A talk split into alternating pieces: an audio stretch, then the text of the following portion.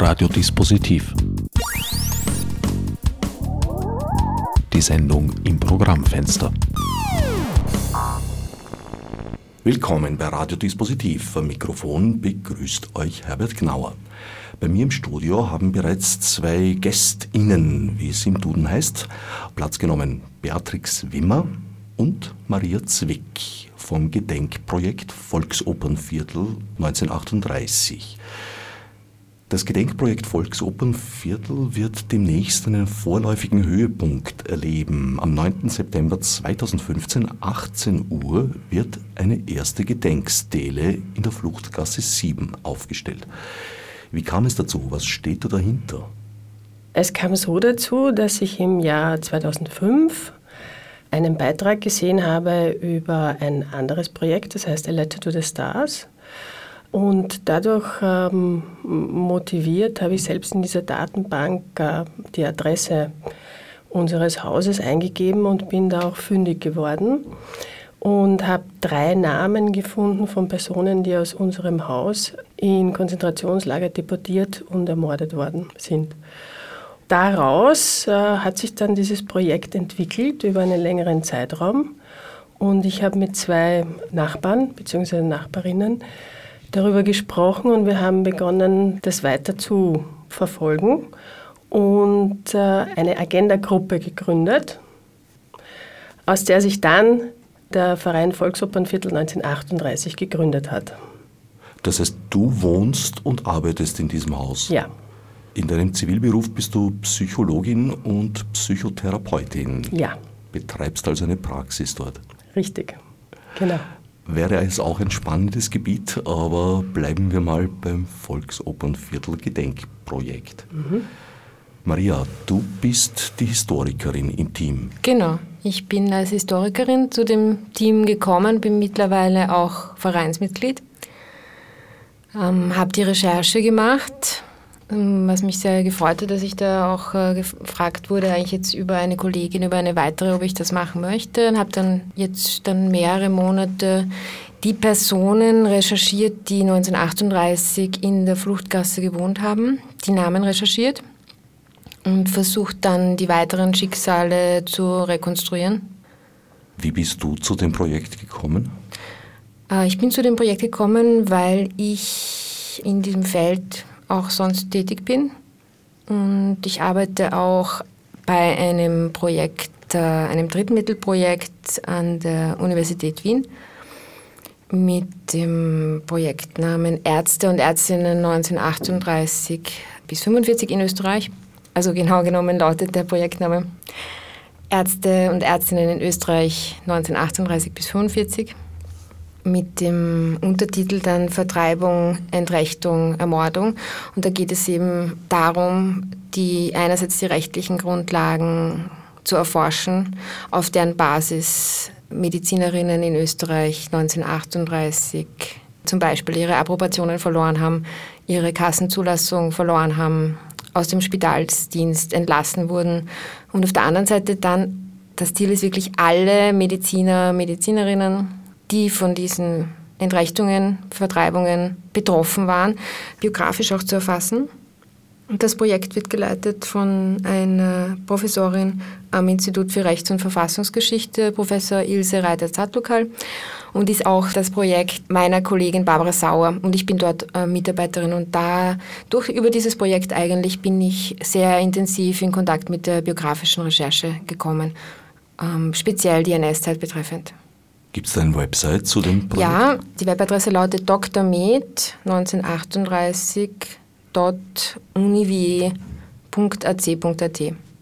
Also Dr. Med ohne irgendwas? Dr. Med ist zusammengeschrieben, genau, 1938 kommt auch noch dazu. Vorher kommt das https Doppelpunkt Schrägstrich äh, drmed1938.univ.ac.at. Das ist die Webadresse. Also wer sich näher über das Projekt informieren will, dann dort In den letzten Jahren ist diese Geschichtsaufarbeitung ja ziemlich ins Zentrum gerückt. Ihr seid nicht das einzige Projekt. Ihr seid auch nicht die erste Sendung in meiner Reihe zu diesem Thema. Zuletzt hatten wir zwei Folgen zur politischen Geschichte der Wiener Staatsoper zwischen 1869, der Eröffnung als Hofoper, und 1955, der Wiedereröffnung nach dem Krieg. Da ist dieser Zeitraum 38, 45 natürlich auch ein sehr, sehr wichtiger. Du bist also eine Zeithistorikerin. Genau, ja. Bist schon im Studium in diese Richtung gegangen oder hat sich das nachher ergeben? Das hat sich während des Studiums ergeben und ich studiere auch jetzt immer noch. Also ich schreibe eine Dissertation jetzt noch. Ich habe einen Magisterabschluss bisher gemacht und schreibe jetzt auch eine Dissertation, wobei die Dissertation eher aus dem Bereich Wissenschaftsgeschichte kommt. Ich finde den Begriff ja immer ein bisschen lustig, weil natürlich jede Form von Historik ist Zeithistorik. Und eigentlich hat man das mal so auf die jüngste Zeit bezogen, aber mit dir ist da jetzt schon die nächste Generation. Du bist ja recht jung.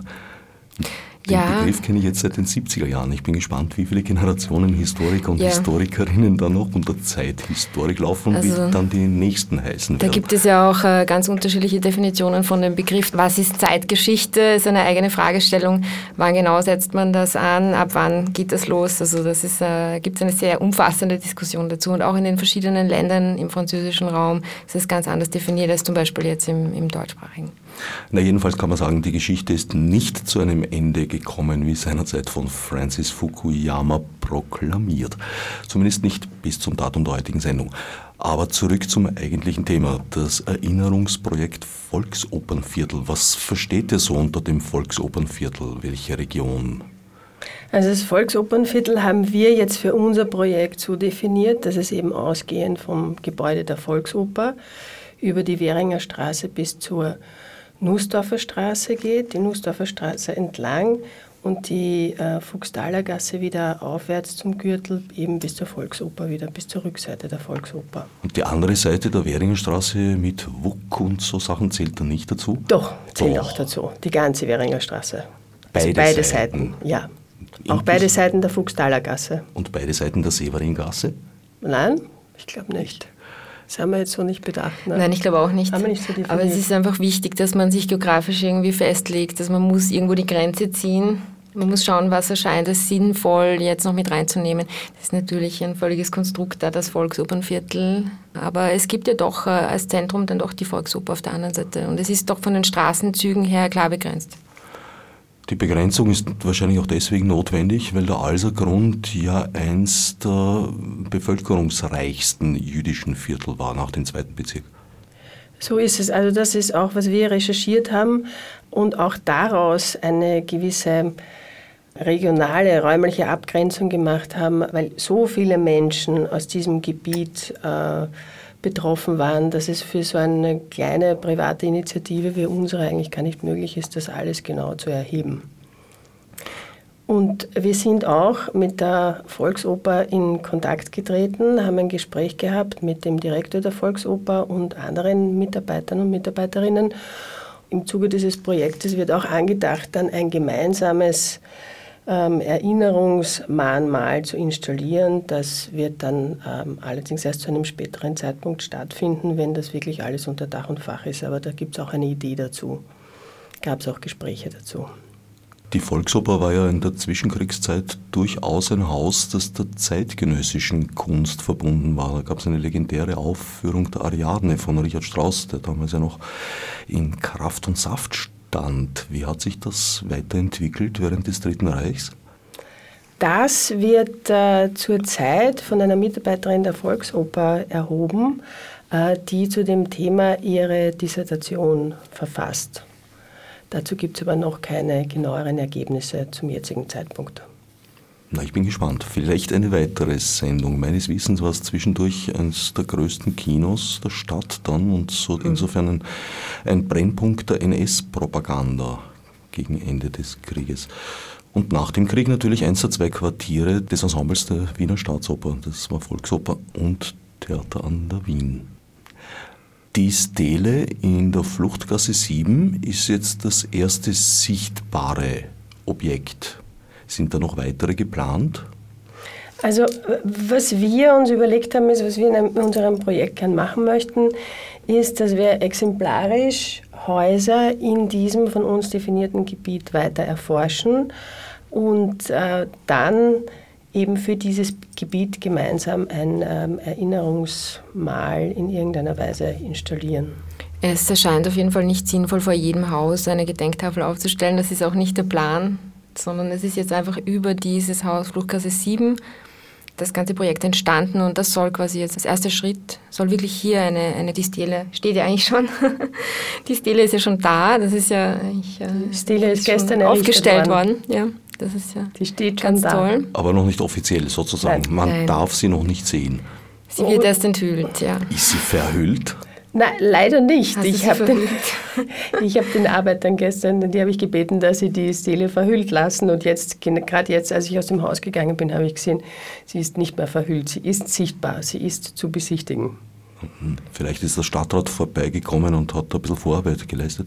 Möglicherweise. Man kann sie ja wieder verhüllen. Der ja. Christo ist nicht mehr aktiv, leider, aber auf, sagen wir mal, hobbymäßigem Niveau wird sich das schon machen lassen. Ihr wollt also nicht zum Beispiel das Konzept, wie es die Stolpersteine im zweiten Bezirk verfolgen? Nein, das wollten wir nicht. Wir haben das auch besprochen äh, innerhalb des Projektes, weil wir nicht diese Namen in den Boden einlassen wollten, wo dann wieder drüber gegangen wird. Das war uns nicht so sympathisch, dieses Konzept, wiewohl wir es natürlich sehr schätzen, dass das überhaupt stattfindet. Das finden wir schon auch sehr gut. Und außerdem wäre es, hätte es einer sehr langen Wartezeit bedurft, damit äh, diese Stolpersteine in, also vor unserem Haus eingelassen worden wären. Ich muss so sagen, ich bin ein Fan des Konzepts. Meine Lebensgefährtin wohnt im zweiten Bezirk und selbstverständlich ist es mir akademisch klar gewesen, dass da sehr viel arisiert wurde, dass der zweite Bezirk ja die höchste jüdische Einwohnerzahl hatte in Wien. Ja, das war mir klar. Aber erst seit ich jeden Tag über diese Steine drüber steige, die ja keine Steine sind, sondern Messingplatten, ist das eigentlich in einer ganz anderen Weise erlebbar geworden. Weil vorher wusste ich es irgendwo im mhm. Hirn, aber jetzt wäre ich jeden Tag daran erinnert. Das hat schon eine Qualität, finde ich. Ja, äh, es hat durchaus eine Qualität, aber es gibt halt unterschiedliche Zugänge dazu. Und in unserem Haus und mit den ähm, beteiligten Personen haben wir das so besprochen, dass die das eigentlich nicht wollten und eine andere Lösung für passender gefunden haben. Ich ähm, schätze die Initiative der Stolpersteine sehr. In unserem Haus haben wir uns dafür entschieden, eine Stele zu installieren, ähm, weil wir auch aufgrund der vielen Namen, die auf dieser Gedenkstele stehen werden, es wäre auch schwierig gewesen, da so viele Steine auch einzulassen. Das heißt, auf der Stele sind die Namen genauso vermerkt und erfahrbar. Richtig, ganz genau. Also es ja, es gibt ja mittlerweile sehr viele unterschiedliche Projekte, zum Beispiel auch das Projekt in der Servitengasse, wo die Recherche von der Kollegin Barbara Sauer durchgeführt wurde. Was mir persönlich auch sehr gut gefällt, da gibt es ein Monument mit Schlüsseln dann dort für die Personen quasi, die aus den Häusern vertrieben wurden ist auch sehr schön, aber es ist eben was ganz anderes auch, als wir jetzt machen. Der Verein Servitengasse 1938 war der erste Verein, mit dem wir uns vernetzt haben und wo wir sehr viel Unterstützung bekommen haben in der Durchführung dieses Projektes, wie man sowas überhaupt angeht. Da war es auch so, dass das Projekt von einem Privathaus ausgegangen ist und es wurde vor dem Haus Servitengasse Nummer 6, glaube ich. Ich weiß die Nummer jetzt auch nicht genau. Eine Stele aufgestellt und in weiterer Folge die ganze Servitengasse recherchiert und dann dieses Projekt mit den in den Boden eingelassenen Schlüsseln äh, installiert, das die Maria gerade erwähnt hat. Das war allerdings nicht die einzige Initiative, mit der ihr in Zusammenarbeit wart. Auf einem Website habe ich noch ein paar weitere gefunden. Ja, mit wem wir uns noch vernetzt haben, ist äh, der Verein Immer mit der Vereinsobfrau Waltraud Barton. Im Verein Immer geht es um Erinnerungsarbeit an äh, das Konzentrationslager Malitrostinetz, in dem der allergrößte Teil der österreichischen Juden und Jüdinnen ermordet worden ist. Und auch die lokale Agenda. Ja, die lokale Agenda Alsergrund, das ist eigentlich unser Projektträger. Ähm, dieses, also die Agenda ermöglicht ja vielen Projekten im Bezirk, im Alsergrund oder auch in anderen Bezirken eine bessere Vernetzung mit den bürokratischen Stellen und auch sonst. Ähm, also es wird wirklich auch durch die Agenda, finde ich, eine sehr gute Vernetzung zwischen verschiedenen Projekten möglich. Es finden auch unsere Vereinstreffen in der Agenda statt. Also wir haben auch die Möglichkeit dort, das als Raum quasi zu nutzen und unsere Treffen abzuhalten. Ich habe gesehen, die Treffen sind im öffentlichen Teil äh, unter Termine auf dem Website zu finden. Das legt den Verdacht nahe, dass man bei euch auch an Bord kommen und mitarbeiten kann. Ja, sogar sehr gerne. Es ist so, dass die lokale Agenda 21 ja Bürgerbeteiligungsinitiativen, Bürgerinnenbeteiligungsinitiativen fördert. Und natürlich sind es öffentliche Treffen, zu denen gerne interessierte Menschen kommen können. Und es war auch so, dass wir zu Beginn, als wir die Agenda-Gruppe gegründet haben, äh, auch im diesem Bereich Volksopernviertel Flugblätter ähm, aufgelegt haben, worauf sich dann einige sehr ähm, interessierte Menschen gemeldet haben und unsere Gruppe sehr bereichert haben und äh, wir jetzt eine große Gruppe sind und nicht mehr einfach nur drei Personen, die das alleine tragen. Was sind die nächsten geplanten Schritte nach der offiziellen Enthüllung? Ich denke, dass diese offizielle Enthüllung der Gedenktafel einmal so ein Riesenschritt ist, dass wir danach äh, wieder zusammenfinden müssen und über weitere Schritte nachdenken müssen. Also es ist schon eine sehr lange Anlaufzeit auch gewesen, bis das überhaupt möglich ist. Man muss da verschiedene Behördenwege erledigen. Man braucht einen Architekten auch, der entscheidet oder einen Entwurf liefert, wie dieses Deal überhaupt ausschaut. Also es hat alles sehr lange gedauert und es ist sehr, sehr erfreulich, dass das jetzt passiert. Und danach werden wir weitere Schritte erst überlegen müssen. Also das Projekt, das wir jetzt im Kopf haben, ist ja eigentlich ein sehr großes. Man kann äh, nicht in, in, einer überschaubaren Zeit das gesamte Volksopernviertel auch recherchieren, das ist nicht möglich. Aber wie Beatrix vorhin schon erwähnt hat, der Plan ist eigentlich weitere Häuser, vielleicht stichprobenartig, vielleicht auch in Zusammenhang mit den ehemaligen Hausbesitzern. Also diese Häuser gehören ja immer einer bestimmten Person. Das können sein, dass das entweder selber Leute waren, die aufgrund der Nürnberger Rassegesetze als Juden und Jüdinnen verfolgt wurden. Das kann sein, dass das die Gemeinde war. Das kann sein, dass das private Hausbesitzerinnen waren. Vielleicht, dass man von dieser Seite her dann bestimmte Häuser auswählt und diese dann recherchiert. Und natürlich soll auch die Volksoper dann es wäre schön, wenn eine Kooperation mit der Volksoper sich da ein bisschen ausweiten würde. Also das ist sicher eine, eine Idee, die wir da verfolgen werden. Und ich bin auch schon neugierig auf die nächsten Kontakte mit der, mit der Volksoper, was die Kollegin, die ihre Dissertation über die Geschichte der Volksoper in dieser Zeit schreibt, was die herausgefunden hat mittlerweile. Also ihr strebt eine kontinuierliche Zusammenarbeit an. Ja. Und es ist auch von Seiten der Volksoper eigentlich sehr positiv aufgenommen worden bisher. In welcher Form ist das Schicksal der Hausbewohnerinnen Fluchtgasse 7 erfahrbar geworden innerhalb eures Projektes? Also es gibt äh, verschiedene Möglichkeiten, wie man vielleicht rekonstruieren kann, die weiteren Schicksale der Personen, die in dem Haus gelebt haben. Äh, es ist ja sehr viel Arbeit schon gemacht worden, auch von anderen Stellen. Es ist ja nicht so, dass man alles ganz neu recherchieren muss. Es gibt zum Beispiel das Dokumentationsarchiv des österreichischen Widerstands. Die haben da sehr viele Möglichkeiten. Da kann man eine Anfrage stellen. Da kann man auf Datenbanken zugreifen. Und da haben wir in unserem Fall dann auch natürlich festgestellt, leider, dass sechs Personen aus dem Haus in der Fluchtgasse 7 deportiert und ermordet worden sind. Es gibt die Möglichkeit, des Weiteren mit einer Genehmigung die historischen Meldeunterlagen einzusehen. Die liegen im Wiener Stadt- und Landesarchiv. Da gibt es zunächst einmal das D-Antiquariat, das sind die alten Meldezettel, mehr oder weniger, so wie wir heute auch eine Meldung haben, haben die Leute damals auch eine Meldung gehabt. Dieses D-Antiquariat geht bis 1941 circa. Danach kommt die Meldekartei. In das kann man Einsicht nehmen und da hat man dann, wenn man Glück hat, die Möglichkeit zu sehen, wohin die Leute abgemeldet wurden. Also steht dann zum Beispiel abgemeldet 1939 Shanghai. Ja. Da muss man natürlich das überprüfen und auch noch weiter recherchieren.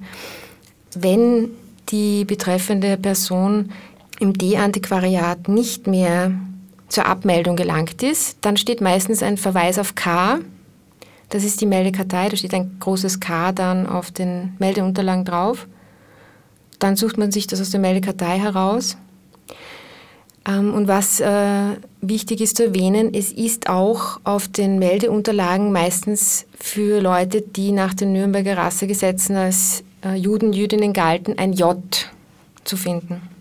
Das heißt, man kann diesen Unterlagen auch dann entnehmen, dass die Leute also definitiv als Juden, Jüdinnen verfolgt waren. Und des Weiteren ist auch meistens der Zwangsbeiname Sarah Israel vermerkt zum zusätzlichen also Namen. Sarah für Frauen und Israel für Männer. Genau, ja. Darüber hinaus über die Meldeunterlagen kann man dann auf die vielleicht auf die Vermögensanmeldungen zurückgreifen. Also ab einem gewissen Vermögen war man verpflichtet, eine Vermögensanmeldung zu machen als äh, Jude, Jüdin nach den Nürnberger Rassegesetzen. Die liegen im österreichischen Staatsarchiv und liefern auch weitere Informationen oft über die Emigration. Wenn man jetzt äh, da nicht weiter fündig wird, wenn man die Personen, es ist oft natürlich auch so, dass die Leute ihren Namen ändern im Emigrationsland. Das ist, macht die Sache sehr schwierig, die Personen zu finden oder auch Frauen, die dann einfach anders heißen, weil sie heiraten. Ja. Das äh, erschwert die Recherche natürlich. Man kann dann äh, weiter auch noch schauen, es gibt Hilfsfondsakten, die liegen auch im österreichischen Staatsarchiv im Archiv der Republik. Da gibt es drei verschiedene Hilfsfonds, also den alten Hilfsfonds, den neuen Hilfsfonds und den neuen Hilfsfonds 2. Generell ist das eine Möglichkeit gewesen, jetzt zusammenfassend für Personen, die im Ausland lebten, um konkrete finanzielle Leistungen anzusuchen. Und äh, über das kann man dann wieder sehr viel erfahren über, den weitere, über das weitere Schicksal der Leute. Also so ungefähr. Ist das nicht auch, ist es nicht auch so, dass Teile dieser Aktenbestände in den 70er und 80er Jahren vor allem skatiert wurden, das heißt vernichtet? Bei der Fluchtgasse und bei dieser Recherche war das nicht so der Fall, aber bei anderen Recherchen trifft man immer wieder auf die Antwort, die Aktenbestände wurden skatiert, ja. Das heißt, ihr verfolgt tatsächlich das einzelne Schicksal aller Betroffenen versucht auch zu rekonstruieren den Fluchtweg und ob diese Flucht eventuell erfolgreich war oder nicht, weil es sind vermutlich auch einige genau auf so diesem es. Weg ja. ums Leben gekommen. In diesem konkreten Fall ist es nicht so gewesen. Die Flucht ist den meisten, also eigentlich allen, die äh, jetzt hier in, in unserem Projekt als die Leute erfasst sind, die emigriert sind, ist geglückt. Aber es sind eben, wie gesagt, auch sechs Personen überhaupt nicht erst aus Österreich weggekommen, sind deportiert und ermordet worden. Das sollten wir alles auch im Kopf haben, wenn wir die Situation heutiger Flüchtlinge beurteilen. Ja, das äh, Haus Fluchtgasse 7 betreffend wurden insgesamt äh, aus diesem Haus deportiert sechs Personen, darunter auffällig viele Frauen von denen einige vorher auch verheiratet waren. Wie gesagt, ich habe das kurz vorhin angesprochen, dass der Tod des Ehemannes für die Ehefrauen oder umgekehrt auch der Tod der Ehefrau für den Ehemann dann äh, meistens so es sich um einen unter Anführungszeichen arischen Ehemann, Ehefrau handelte, dann die Deportation bedeutet hat. Da sind einige Frauen darunter. Des Weiteren über zehn Personen gelang die Emigration. Viele davon haben sich da Richtung Amerika gewandt, weil vielleicht auch schon vorher dorthin Kontakte bestanden haben. Einige Personen sind nach äh, Shanghai emigriert und dann später von dort in andere Länder weiter, teilweise auch nach Nordamerika. Einer Familie gelang es, in Wien zu bleiben. Das ist nicht völlig klar, wie das möglich war. Es ist tatsächlich einer Frau, die nach den Nürnberger Rassegesetzen als Jüdin galt, gelungen, in der Fluchtgasse 7 zu verbleiben. In ihrem Haus? In ihrer Wohnung, ja. Mit äh, Nachbarn, die die arisierten Wohnungen bewohnt haben. Die Umstände sind ungeklärt. Die Umstände sind nicht ganz klar. Sie hat doch dann zwei Söhne noch gehabt, die dann also als Mischlinge galten, M1, also in dem Fall, dass die Nürnberger Rassegesetze, das ist ein äh, wahnsinnig grausliches System, aber jüdischer Mutter, Vater galt als Arier. Also die Söhne wären an und für sich auch von Verfolgung bzw. zumindest Diskriminierung betroffen gewesen und sind im, im Land geblieben. Wenn man als Mischling eingestuft war, um diese grässliche Diktion zu verwenden, war man ja sozusagen seines Lebens nicht sicher. Man wusste nicht, was passiert. Man war in einer Form geduldet, aber nur vorläufig. Man war geduldet. Es ist auf jeden Fall vermerkt gewesen. Und man ist ständig mit äh, Diskriminierung konfrontiert gewesen, sicher. Mhm. Der Fall ist nicht ganz klar. Es ist nicht ganz zu klären im Moment, derzeit sage ich mal. Es ist durchaus möglich, dass noch Informationen dazu kommen, wie es äh, der Frau gelungen ist, im, im Land zu bleiben. Angemeldet war sie auf jeden Fall. Meines Wissens gab es einen einzigen Vorteil dieses Status als Mischling, welchen Grades auch immer, war man vom Dienst in der Wehrmacht ausgeschlossen. Ich glaube, es wäre auch noch ganz äh, wichtig zu sagen, dass wir versucht haben, eventuelle Nachkommen dieser Personen, die wir erforscht haben, zu finden und mit diesen in Kontakt zu kommen, das ist uns leider nicht gelungen. Also so wie die Maria vorher auch schon angesprochen hat, ändern sich die Namen oft und nachdem wir auch nicht so ein großes Potenzial haben, uns da so ganz genau damit zu beschäftigen, haben wir alle diese Schritte gemacht, die man so machen kann und haben aber leider keine Antworten bekommen. Diese Personen betreffend, wir haben allerdings ähm, Antworten bekommen, zum Teil aus Tel Aviv, aber von ganz anderen Menschen, die in der Nähe gewohnt haben oder von dem Projekt gehört haben und sich gefreut haben, dass das ähm, initiiert wurde. Aber wir haben zu den Personen an sich keine Informationen mehr bekommen. Die Wehrmacht betreffend wollte ich noch erwähnen, dass schon auch Personen, die als Mischlinge, welchen Grades auch immer galten, teilweise in der Wehrmacht auch äh, dienen mussten. Das war schon teilweise auch. Es gab sogar einige Personen, die als Juden, Jüdinnen galten, die auch in der Wehrmacht äh, waren. Das sind aber ganz, ganz, ganz, ganz seltene Ausnahmen. Aber es gibt Fälle. Ab einem bestimmten Zeitpunkt oder waren das Ausnahmeerscheinungen? Ausnahmeerscheinungen. Also das Verbot äh, als Mischling nach Nazidiktion der Wehrmacht anzugehören bestand zwar, wurde aber nicht lückenlos durchgehalten, aus welchen Gründen auch immer. Meiner Auffassung nach ist äh, sehr, sehr viel Willkür einfach in dieser Zeit passiert, in welcher Art auch immer, in die eine oder in die andere Richtung.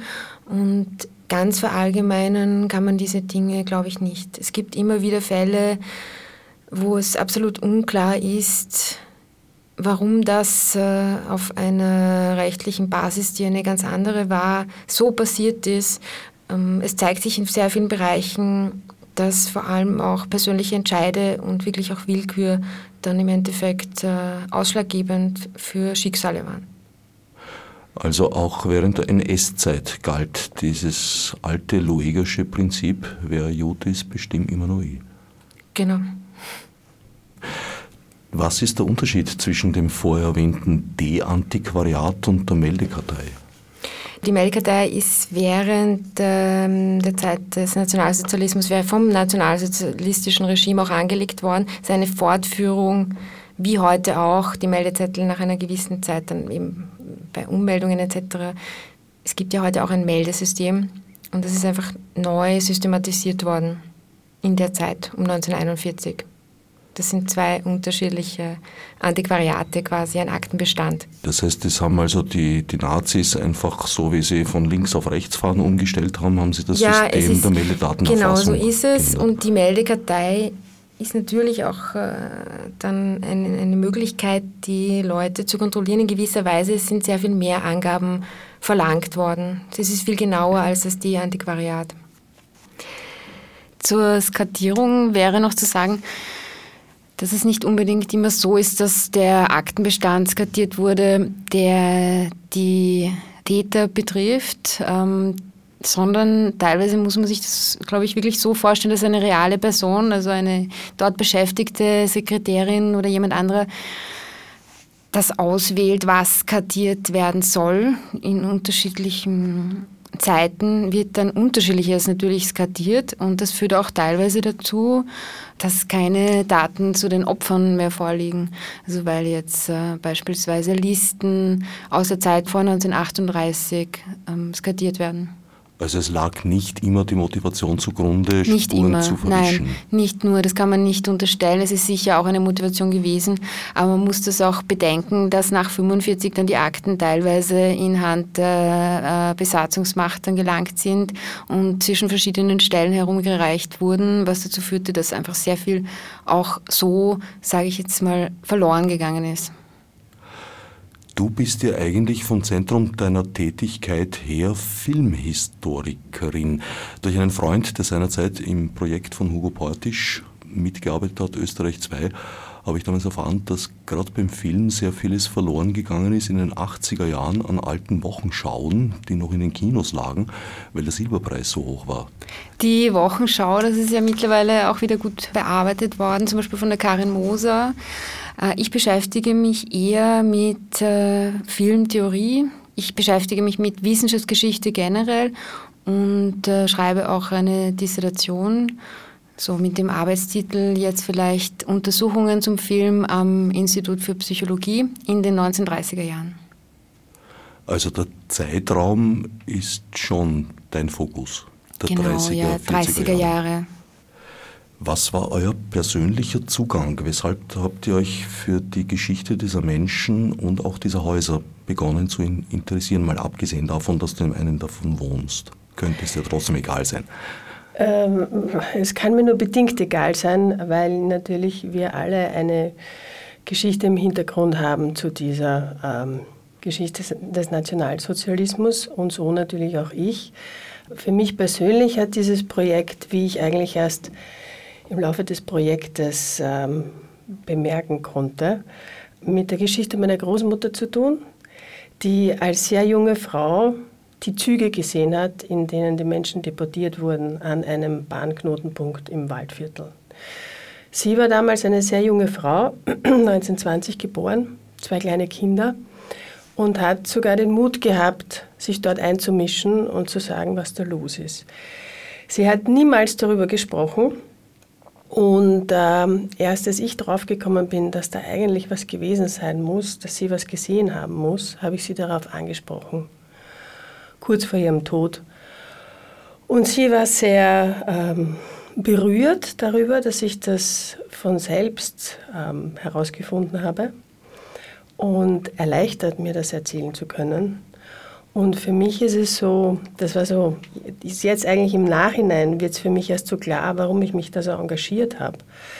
Ähm, dass ich gern was zu einem Abschluss bringen möchte, was damals begonnen hat und ein großer Schock für meine Großmutter, die damals eben eine ganz junge Frau war, gewesen ist. Wie bist du da drauf gekommen, dass deine Großmutter da ein Erlebnis hatte? Ich habe selbst an einem, an einem Seminar teilgenommen. Das hat ein Kollege von mir geleitet, der sich viel mit intuitiver Diagnostik beschäftigt. Und ich habe in diesem Seminar eine sehr körperliche Reaktion auf eine bestimmte Szene gehabt. Und dieser körperlichen Reaktion nachgehend habe ich mit diesem Kollegen gemeinsam ähm, herausgefunden, dass es da um etwas gehen muss, was als transgenerationale Erschütterung weitergegeben worden ist. Darf ich da einen psychoanalytischen Ansatz vermuten? Nein, da darfst du einen gestalttherapeutischen Ansatz vermuten. Da geht es um, um Gestalttherapie. Ich bin Gestalttherapeutin. Bist du in deinem Beruf als Psychotherapeutin mit dieser Thematik Vertreibung befasst? Nicht direkt, indirekt schon und es gehört zum Standardrepertoire in meinem Beruf, nach der Geschichte der Familie der Menschen zu fragen, die zu mir in Therapie kommen. Und die ja eigentlich mehr oder minder alle irgendeine Form von Involvierung familiärerseits haben müssen, zwangsläufig. Genau so ist es, entweder auf der einen oder auf der anderen Seite. Wie weit sind wir von diesen Schatten, sage ich jetzt mal, geprägt in unserer Gesellschaft heute? Ich denke, dass wir sehr davon geprägt sind, dass es deshalb auch sehr wichtig ist, immer wieder da auch genauer nachzufragen und sich klar zu werden darüber, was ist denn die Geschichte, die ich mit mir mittrage. Denn Es ist so, wie ich das vorher erwähnt habe, dass auch ähm, Traumata transgenerational weitergetragen werden. Da gibt es auch viele Menschen dazu, die dazu gearbeitet haben und dass die beeinflussen, wie wir uns in der Welt bewegen und unser Leben gestalten, ohne dass es uns oft wirklich klar ist, was im Hintergrund passiert ist.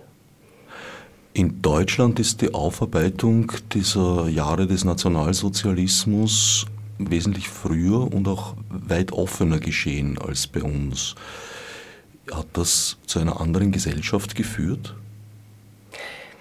Also meine ganz persönliche Erfahrung dazu ist, dass ich ähm, den Eindruck habe, dass in Deutschland weit offener darüber gesprochen wird und damit umgegangen wird, dass es in Österreich immer noch so ist, dass es immer wieder, nicht nur, aber immer wieder auch ein bisschen so mit, na muss man denn das jetzt wirklich auch noch einmal so ganz offensichtlich machen. Und es war auch in unserem Haus mit dem, mit dem Einverständnis, so ein Projekt zu machen, nicht hundertprozentiger Einklang gegeben. Also es hat auch durchaus Menschen gegeben, die da nicht so damit einverstanden waren. Generell würde ich aber behaupten, dass es jetzt einfacher ist, weil eine neue Generation auch da ist.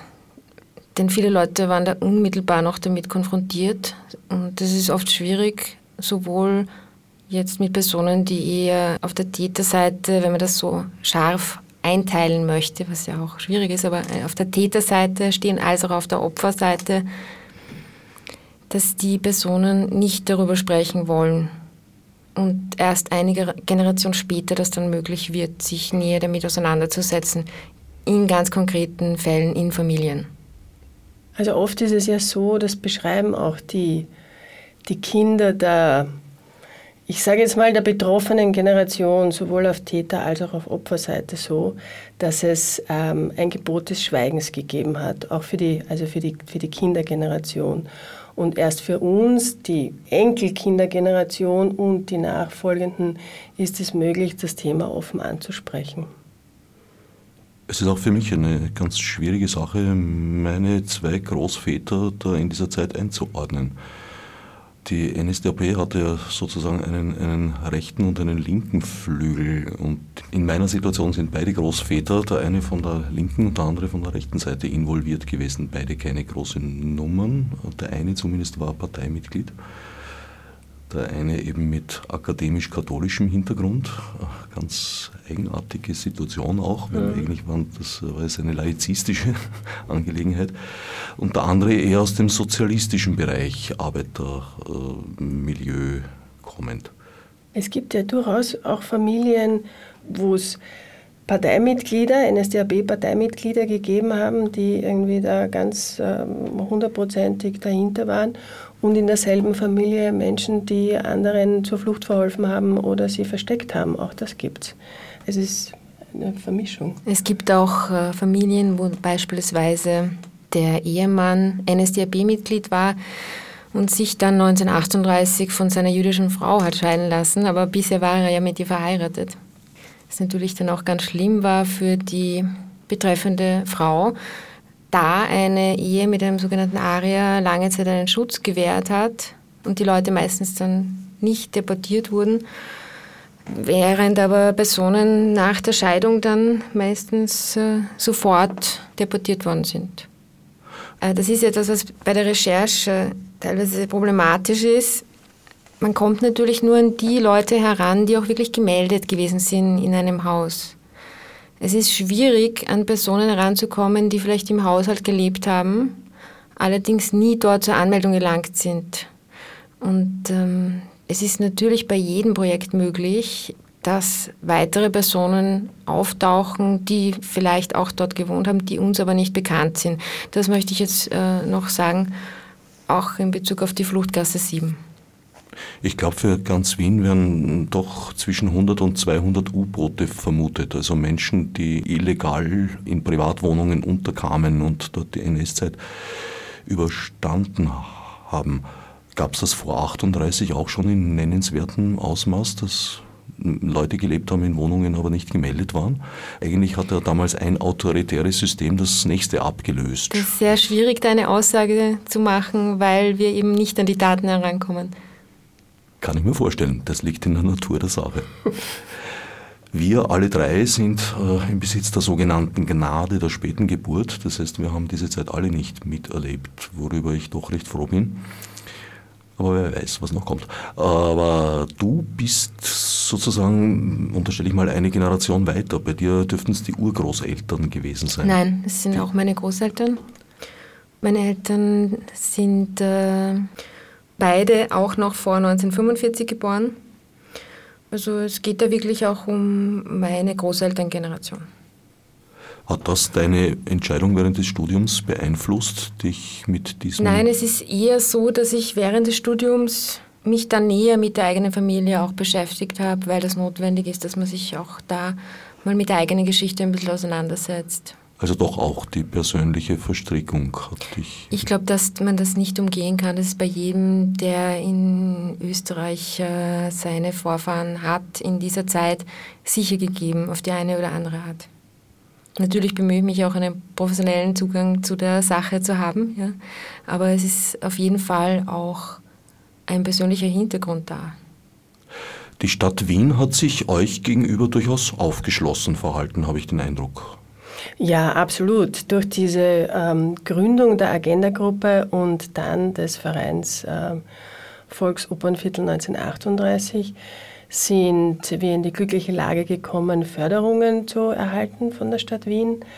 Über die ähm, Agenda-Gruppe 21 auch eine Förderung für die ähm, historische Recherche und jetzt auch für die Errichtung der Stile Wobei es immer noch so ist, dass unser Budget nicht ganz abgedeckt ist. Das heißt, wir nehmen auch gerne äh, Spenden entgegen. Die Daten dazu sind auch auf unserer Website einsehbar. Und wir freuen uns auch sehr, dass die äh, Bezirksvorsteherin des 9. Bezirks auch zur Eröffnung unserer äh, Stile kommen wird und auch der Kulturstadtrat hat seine Teilnahme zugesagt. Das erwähnte Website ist unter der URL www.volksopernviertel1938.at zu finden, wo man auch ebenfalls besagten Verein beitreten kann, falls man darüber hinaus sich eine Mitarbeit wünscht, falls man vielleicht Anregungen hat. Es gibt einen äh, Kollegen, der jetzt auch in unserem ähm, Verein Vereinsmitglied ist und auch im Vorstand sitzt, der unsere Website betreut. Wir haben damals, als wir gesagt haben, wir brauchen jetzt eine Website, eine, ein Inserat geschalten im Internet. Und daraufhin haben wir mehrere Angebote bekommen, dass die Website gratis erstellt wird. Das hat mich wirklich ähm, überrascht und sehr gefreut. Und so geschah es und äh, der Kollege Josef Lischka äh, kümmert sich immer noch um die Website und wird dann auch, wenn wir die äh, Ergebnisse zusammengefasst haben, sicher auch was dazu, einen Beitrag auf die Website stellen. Wer den Stadtrat in Aktion eröffnungstechnisch sehen möchte, kommt am 9. September 18 Uhr zur Fluchtgasse 7. Ich danke Beatrix Wimmer und Maria Zwick für den Besuch im Studio und allen anderen fürs Zuhören. Danke für die Einladung. Vielen Dank für die Einladung. Als Nef Marburg mit Munesi. Fichtes Obsidruitar.